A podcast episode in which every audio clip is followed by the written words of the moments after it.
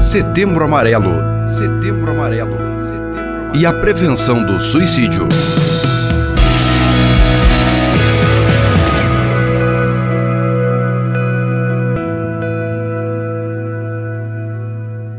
Eu a perdi e não me importo e nem fico chateada quando aquela pessoa que eu tinha apreço passa a me boicotar por achar que a minha família é estranha. Hoje, tenho a certeza que o amor é algo gratuito e, se for forçado, nunca foi amor. Nesta minha nova vida, conheci pessoas que, por passarem pelo mesmo, sabem do que falo e me entendem. E se não me entendem, não fingem que sim, nem ficam cobrando por algo que eu não posso dar e nem ser. Me conheceram colando os cacos e também tentando ajudar outros a se reconstruírem. Quando me falta cola, que é uma mistura de compaixão, empatia e esperança, eu peço a quem a possui. E quando alguém precisa, eu ofereço a minha, pois isso é algo que quanto mais se dá, mais se tem. E assim vão me reconstruindo. Algumas coisas ainda ficaram, essas sim são sólidas. Minha família, mesmo faltando pedaços, sentindo uma falta imensa da Marina, eu sigo em frente para realizar o seu último desejo, mesmo tendo consciência de que sem ela, nada jamais será como antes. Você acabou de ouvir um trecho do texto de Terezinha do Carmo Guedes Máximo. Ela é idealizadora do blog Nomoblides e coordena também, junto ao seu marido Joseval, o grupo de apoio a enlutados por suicídio em São Bernardo do Campo, São Paulo. A Terezinha e o Joseval são pais da Marina. Ela faleceu em 14 de março de 2017, vítima de suicídio aos 19 anos. Hoje nós recebemos com muito carinho a Terezinha, que vai falar um pouco conosco sobre a Marina, sobre o blog e também sobre a questão do luto. Paz e bem, Terezinha, seja muito bem-vinda. Muito obrigada por sua participação. Olá, ouvintes. Eu sou a Terezinha, mãe da Marina, e eu agradeço a oportunidade de estar falando sobre um assunto tão importante. Terezinha, eu gostaria que você partilhasse um pouco com os nossos ouvintes como foi a perda da sua filha caçula, a Marina. Foi terrível. Uma dor que eu não, eu não sei nem mensurar. É, costumo dizer que ela não tem nome, inclusive. É, é complicado falar, né, de, porque o, o natural da vida é os filhos enterrarem os pais e não o contrário. Então a minha vida praticamente ela recomeçou. Eu precisei, estou precisando, na realidade, é, recomeçar com a minha vida. Eu estou montando a minha vida, né, depois desse tsunami. Então, é, aos poucos, eu estou reaprendendo a viver. Terezinha, e qual é a origem do nome do blog? O, o nome do blog é Nomoblides, quer dizer não me esqueça em catalão.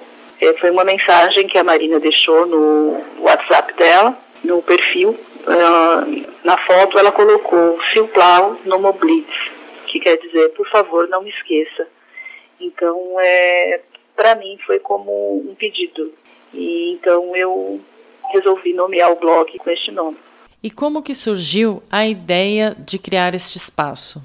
A morte já é um tabu e o suicídio pior ainda.